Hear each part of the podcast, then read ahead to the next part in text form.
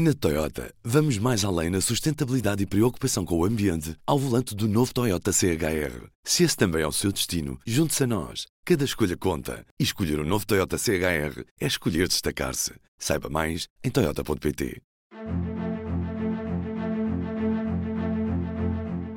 Bom dia, o meu nome é David Pontes e você está a ouvir o P24, mas num episódio que não é normal. Porque a notícia hoje somos nós. A notícia hoje é o público. Tudo isto porque fazemos 33 anos este mês e depois de uma bela edição de aniversário em que o diretor por um dia foi o ativista e artista chinês Ai Weiwei, faltava-nos ainda a conferência com que costumamos também marcar esta data. Realizada um pouco mais tarde do que habitual, ela vai decorrer amanhã no Centro Cultural de Belém, a partir das 9h30. E este episódio quer servir como um aperitivo e um chamamento para um bom dia de encontro e discussão. O tema principal para as conversas da manhã são os desafios da liberdade. Como se interroga o convite que é feito a todos os leitores, queremos saber como sobrevivem a liberdade, a democracia e os direitos humanos em sociedades cada vez mais polarizadas, onde a intolerância se agrava, os radicalismos dos extremos e do populismo se acentuam, onde as potências autocráticas se posicionam como inimigo. Como key speaker dos dois painéis que preenchem amanhã, vamos ter o eurodeputado Paulo Rangel, com uma comunicação intitulada A Liberdade e Emergência dos Extremismos, e a documentarista brasileira Elisa Capai a falar sobre as novas fronteiras da liberdade. O painel que Rangel irá abrir integra Rui Tavares, Cecília Meirelles, Graça Castanheira e Afonso Reis Cabral, e quer falar mais da realidade nacional, enquanto que o painel que a Elisa Capai abre tem Cátia Moreira de Carvalho, Carlos Rodrigues e Álvaro Vasconcelos, moderados por Teresa de Souza. Mas isto é só de manhã. À tarde, que começa às 15 horas, está reservada para vários workshops que pretendem dar ferramentas e trazer uma visão prática do que podemos fazer em nosso redor para tentar melhorar o mundo. Para além da Elisa Capai, a falar de documentarismo e ativismo, teremos workshops sobre como fazer um movimento cívico, como defender o planeta, sobre despedício zero, linguagem inclusiva e questões de género. De Guadalupe Amaro Catarina Matos, de André Galvão a Ana Pego, melhor é não perderem e correrem a inscrever-se em público.pt. A entrada é gratuita. O convite está feito, estamos certos que vai valer a pena o pulo até ao CCB. E para provar isso mesmo, queremos dar uma amostra através da conversa que a jornalista Ana Cristina Pereira teve com uma das nossas convidadas a propósito da sua última obra documental, a brasileira Elisa Capai. Tenham um bom dia. Estive a ver um documentário quando faz aquelas imagens iniciais da descoberta da gravidez e da alegria uh, de saber que está, que está à espera de uma criança. Nada daquilo ainda prevê a existência de um documentário, ou seja, aquele registro inicial é um registro puramente pessoal? Aquele era o início da uh, tinha engravidado no primeiro mês da pandemia. Então, era um momento que a gente estava trancado em casa, tinha cancelado as filmagens que eu iria fazer profissionalmente. E existia um tempo que a gente não estava acostumado, né? Não sei se você lembra bem o começo da pandemia. E era um certo tédio, assim. Então, eu estava gravando coisas em casa muito com esse objetivo de sem objetivo, na verdade. Eu acho que era meio um registro pessoal. Como eu, eu, trabalho com vídeo e não com foto, em vez de eu estar tirando fotos, o processo eu fui gravando, né? Tipo, sei lá, tinha, eu ia gravando o tamanho da barriguinha crescendo, junto com o que o aplicativo falava que tinha lá dentro, como, como um álbum de família mesmo, como um registro pessoal. E naquele momento, é, eu tinha escrito um outro projeto que acabou se transformando nesse, que era um filme sobre o amor, chamava Tudo que Move. E a ideia desse filme era conversar com as pessoas sobre o que nos move, né, o que nos faz é, seguir, seguir a vida.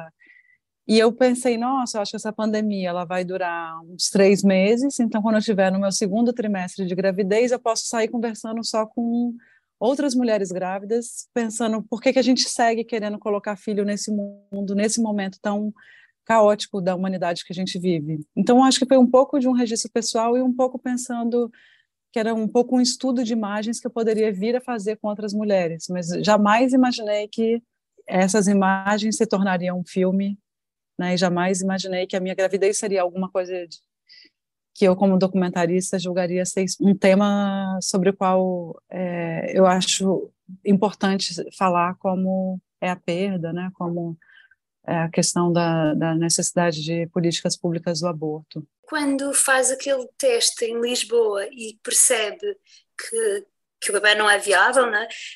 já tinha na cabeça essa possibilidade de trabalhar a ideia de maternidade, digamos assim. Sim, mas de uma forma muito diferente, né? E, e que eu não seria personagem. É, mais feliz e que eu não me imaginava como na frente da câmera, né? Ali era apenas estudos. E a ideia do filme como tal, ele vem, claro que quando eu fiz o primeiro, quando eu tive o diagnóstico, é, naquele momento eu não levantei câmera alguma, né? Eu não tinha força para levantar câmera, nem eu nem o João.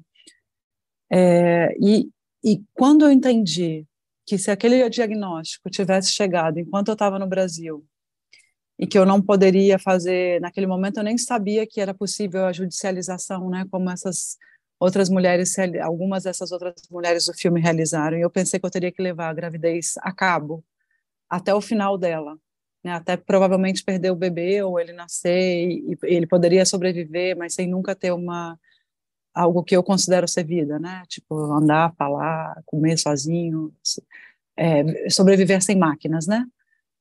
É, quando eu entendi que eu teria que fazer isso, eu teria que ir atrás de um aborto ilegal, eu fiquei com muita raiva. Né? Eu fiquei com muita raiva de pensar é, como o meu país, ele, no momento em que as mulheres precisam de um apoio, precisam de ajuda, como ele é absolutamente cruel. E foi nesse momento que a sensação que eu tive é que eu faria um documento sobre um documentário sobre esse tema. É, me vieram várias pessoas, amigas, que tinham passado por situações semelhantes, que me falaram da tristeza que tinham passado e que eu não conseguia entender essa tristeza e que quando eu vivi essa tristeza, eu entendi que essa é uma tristeza que fica presa dentro dos quartos, que é um assunto que a gente não quer falar, é um assunto que levanta muita culpa, né? A culpa de não ter conseguido fazer um filho direito, a culpa de ter abortado, é, vem toda essa, essa formação cristã que pode, é, que eu, eu nem sou uma pessoa religiosa, mas que cresci em uma sociedade religiosa, vem essa culpa e vem uma tristeza profunda de descompensação hormonal, inclusive, né?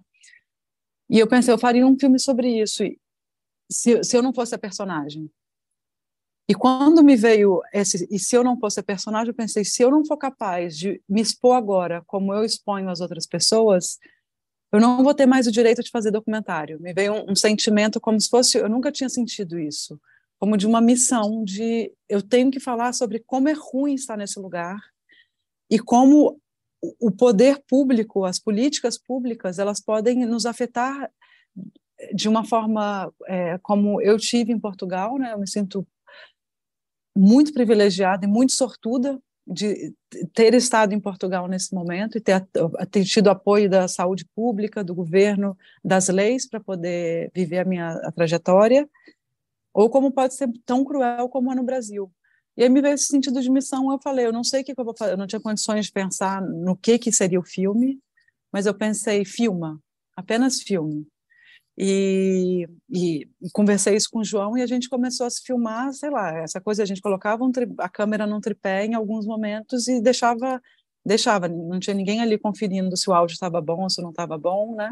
Mas como nós dois somos fotógrafos, a gente ainda conseguiu, ainda tem um, é, sei lá, a gente tem uma fotografia bonita, mas não era uma coisa que a gente discutia sobre isso, a gente simplesmente colocava ali e vivia o que a gente estava vivendo. E eu sinto que eu jamais conseguiria, eu não sei se eu conseguiria que outra permitir que outra pessoa me filmasse naquele momento. Mas eu sabia, eu, eu não pensava naquilo porque eu sabia que eu que editaria aquele material ou que eu destruiria aquele material, né?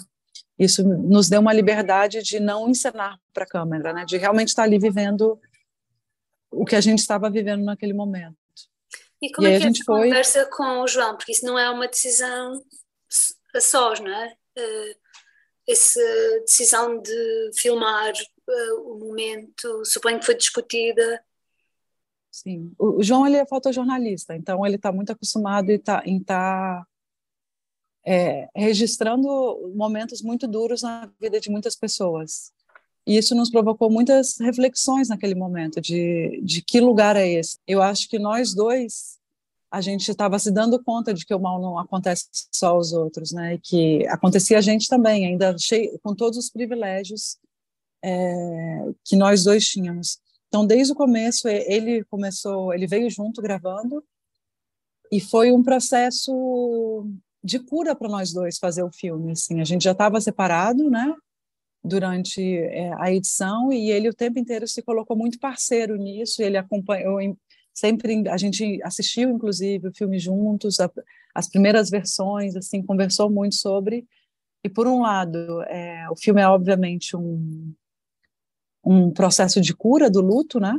É, a nível pessoal, e foi um processo de cura também do nosso da nossa separação e ele foi muito parceiro em todos os momentos assim de entender que isso era importante para mim de ser feito e de entender que esse que esse assunto é um assunto que é um tabu né? Falar de perda falar de aborto é um tabu muito grande principalmente é, em países que como o Brasil que são a metade do mundo mais da metade do mundo não permitem o aborto e falar de perda perda de neonatal ou pré-natal é um tabu em quase todos os países, então que era importante a gente falar, e esse filme eu, eu, ele vai ter, eu acho, uma vida de encontrar esses casais que precisam desses abraços, sabe, de, de entender que eles não estão loucos, é, que eles que o que eles estão passando não são só eles que estão passando, né?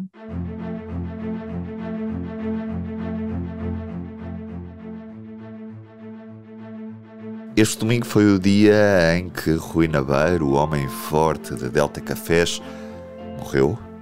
O obituário desta edição de segunda-feira, escrito por Isabel Aveiro, dá conta do empresário que preferiu ser independente.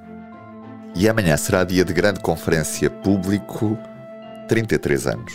O tema são os desafios da liberdade e a conferência será no Centro Cultural de Belém, em Lisboa. Eu sou o Ruben Martins do P24. É tudo por hoje. A introdução foi do David Pontes. Ana Cristina Pereira. Na entrevista. Tenha uma boa semana.